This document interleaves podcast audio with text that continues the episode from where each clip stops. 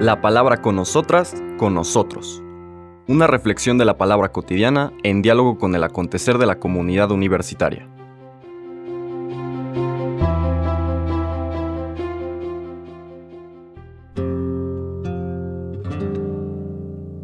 Hola, buenos días. Bienvenidas, bienvenidos a la palabra con nosotras, con nosotros. Hoy jueves 21 de abril vamos a leer en el mismo Evangelio de San Lucas un pasaje posterior donde nos presenta también una aparición del Señor Jesús. Son los versículos del 35 al 48 del capítulo 24. Cuando los dos discípulos regresaron de Maús y llegaron al sitio donde estaban reunidos los apóstoles, les contaron lo que les había pasado en el camino y cómo habían reconocido a Jesús al partir el pan. Mientras hablaban de estas cosas, se presentó Jesús en medio de ellos y les dijo, La paz esté con ustedes. Ellos, desconcertados y llenos de temor, creían ver un fantasma, pero él les dijo, No teman, soy yo. ¿Por qué se espantan? ¿Por qué surgen dudas en su interior? Miren mis manos y mis pies. Soy yo en persona. Tóquenme y convénzanse. Un fantasma no tiene ni carne ni huesos, como ven que tengo yo. Y les mostró las manos y los pies. Pero como ellos no acababan de creer de pura alegría y seguían atónitos, les dijo, ¿Tienen aquí algo de comer? Le ofrecieron un trozo de pescado asado. Él lo tomó y se puso a comer delante de ellos. Después les dijo, Lo que ha sucedido es aquello de que les hablaba yo cuando aún estaba con ustedes, que tenía que cumplirse todo lo que estaba escrito en mí, en la ley de Moisés, en los profetas y en los salmos. Entonces les abrió el entendimiento para que comprendieran las escrituras y les dijo, Está escrito que el Mesías tenía que padecer y había de resucitar de entre los muertos al tercer día, y que en su nombre se había de predicar a todas las naciones, comenzando por Jerusalén, la necesidad de volverse a Dios para el perdón de los pecados. Ustedes son testigos de esto palabra del Señor. Queda claro en la lectura que acabamos de hacer, sobre todo por el párrafo de inicio, el vínculo que tiene este relato con el relato de los discípulos de Maús. Es en este intercambio, en este compartir que transmiten los discípulos de Maús y los que encuentran en Jerusalén, ambos se están diciendo, ambos grupos se están diciendo mutuamente, hemos visto al Señor. Simón lo ha visto, lo veíamos en el último renglón de la lectura de ayer, y resulta que en este compartir de la experiencia que han tenido cada uno de estos grupos de encuentro con el resucitado, a quien conocen, un resucitado que se ha comunicado con ellos, un resucitado que les ha dado una misión, se da esta experiencia de percibirlo concretamente, físicamente, en medio de la comunidad. El saludo del Señor es fundamental. La paz esté con ustedes. Recordemos que está haciendo referencia al término hebreo shalom, que no es solamente paz como ausencia de conflicto, o eh, no describe meramente una tranquilidad, aunque la implique, sino que es un, es un concepto más complejo, más rico, más profundo, que describe la plenitud, la totalidad de la posibilidad humana de formar comunión desde el amor. Las palabras se quedan cortas. Yo sé que utilizo este término con mucha frecuencia. El ser humano está llamado a construir comunión desde el amor de Agape. Pero esas palabras se quedan cortas y siempre se quedarán cortas frente a lo que esa experiencia significa.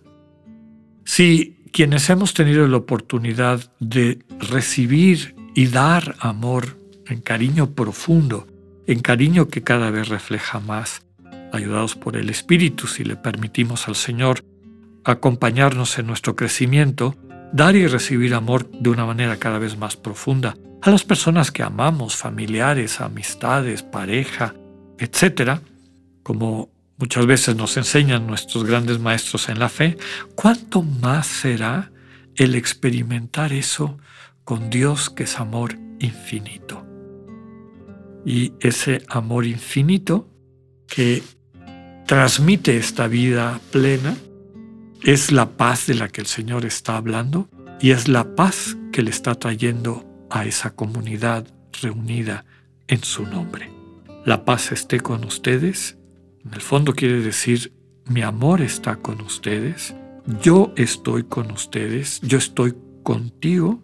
Y al decir ese contigo, pues está hablando de muchos contigos que forman la comunidad.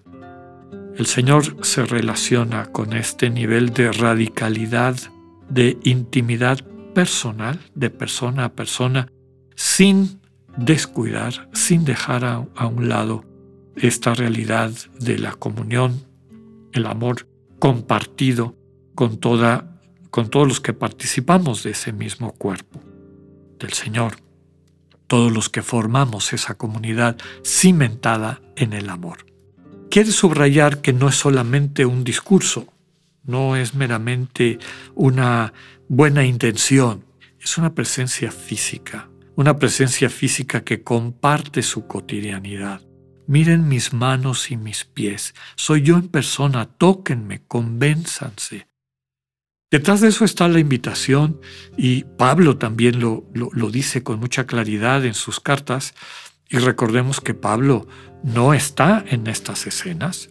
El Pablo convertido es mucho después, pero habla siempre del resucitado como un interlocutor, como una persona a la que se encontró y con la que interactuó de forma concreta y real. Y en eso Pablo y nosotros no nos diferenciamos. El misterio del encuentro con el resucitado es un misterio, una experiencia, en el sentido profundo de misterio, algo que marca la vida que a lo mejor no puedo explicitar o contar o, reducir a palabras, pero sí puedo experimentar. Y esa experiencia me transforma mi vida. Llama la atención cuando hablo con otros hermanos y hermanas que han tenido esa misma experiencia. Para quienes el Señor Jesús no es un dato cognitivo o conceptual, sino es una realidad, una parte de sus vidas y entonces ese poner en común nuestro encuentro con el resucitado se traduce en el encuentro de los que se han encontrado con el resucitado, el dinamismo propio de la comunidad cristiana. Termina el texto eh, subrayando que el Señor les permite entender el misterio de este Mesías, que no es un Mesías guerrero, que no es un Mesías de la venganza mundana, sino es el Mesías del amor que transforma el mundo. Un amor que está dispuesto a dejarse matar, a asumir sobre sí todo este dinamismo destructivo del egoísmo, porque sabe que el amor tendrá la última palabra. Aunque este asumir las consecuencias del dinamismo termine, como en muchos casos tristemente estamos atestiguando hoy en día, en las guerras, en la violencia, aunque termine muchas veces en la muerte, en la muerte del bios, en el final de la vida, eh, llamémosle así, biológica, corporal. Es el encuentro con este amor que nos sirve de entrada, de puerta, de vínculo a la vida definitiva, al dinamismo intratrinitario, lo que nos permite convertir toda nuestra vida hasta los más pequeños detalles en un ofrecimiento al estilo de Jesús. Decirle al hermano o a la hermana, aquí estoy, estoy dispuesto a ayudarte con tu carga, estoy dispuesto a entregar mi vida por ti, estoy dispuesta a morir por ti. Pues que el Señor nos permita entender este dinamismo del amor que mientras más se entrega, y sobre todo más entrega desde esta convicción de querer ser vida para el otro, poder experimentar que nos convertimos no solamente en buena noticia, sino en milagro de vida para quienes encontramos.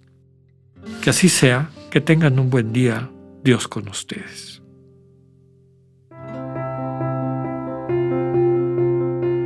Acabamos de escuchar el mensaje del Padre Alexander Satirka. Escúchalo de lunes a viernes a las 8.45 de la mañana por radiveroleón.com o a través de nuestra app gratuita para iOS y Android. Radivero León, no todo está dicho.